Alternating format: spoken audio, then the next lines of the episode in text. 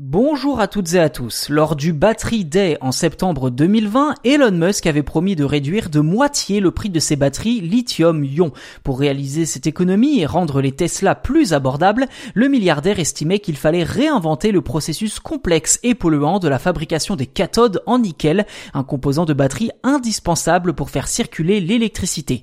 Si l'objectif est atteint, les Tesla pourraient être vendus à moins de 30 000 euros d'ici trois ans en Europe, sauf que depuis depuis, eh bien, plus aucune nouvelle plus de nouvelles, ou presque, puisque le site spécialisé TechCrunch croit savoir que l'entreprise d'Elon Musk a enfin trouvé la solution à ses batteries grâce à des brevets de l'entreprise Spring Power. Cette start-up canadienne spécialisée dans les batteries a en effet vendu plusieurs de ses techniques pour seulement 3 dollars à Tesla.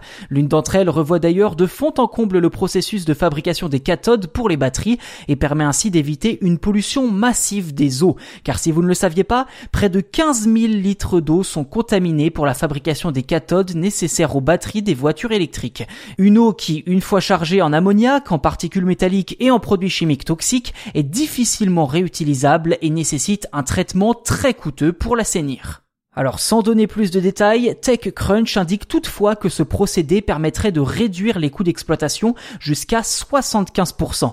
Pour le site, Tesla ne s'est pas contenté d'acheter des brevets à Spring Power, mais aurait carrément racheté la start-up et ses équipes, même si rien n'a été officialisé à ce jour. Enfin, plusieurs détails donnent déjà une indication claire à ce sujet. D'anciens employés de Spring Power ont récemment mis à jour leur page LinkedIn pour indiquer qu'ils travaillaient désormais chez Tesla. En d'autres termes, L'avenir de la marque de voitures électriques pourrait donc venir du savoir-faire d'une petite équipe de chercheurs canadiens et d'un brevet négocié à 3 dollars.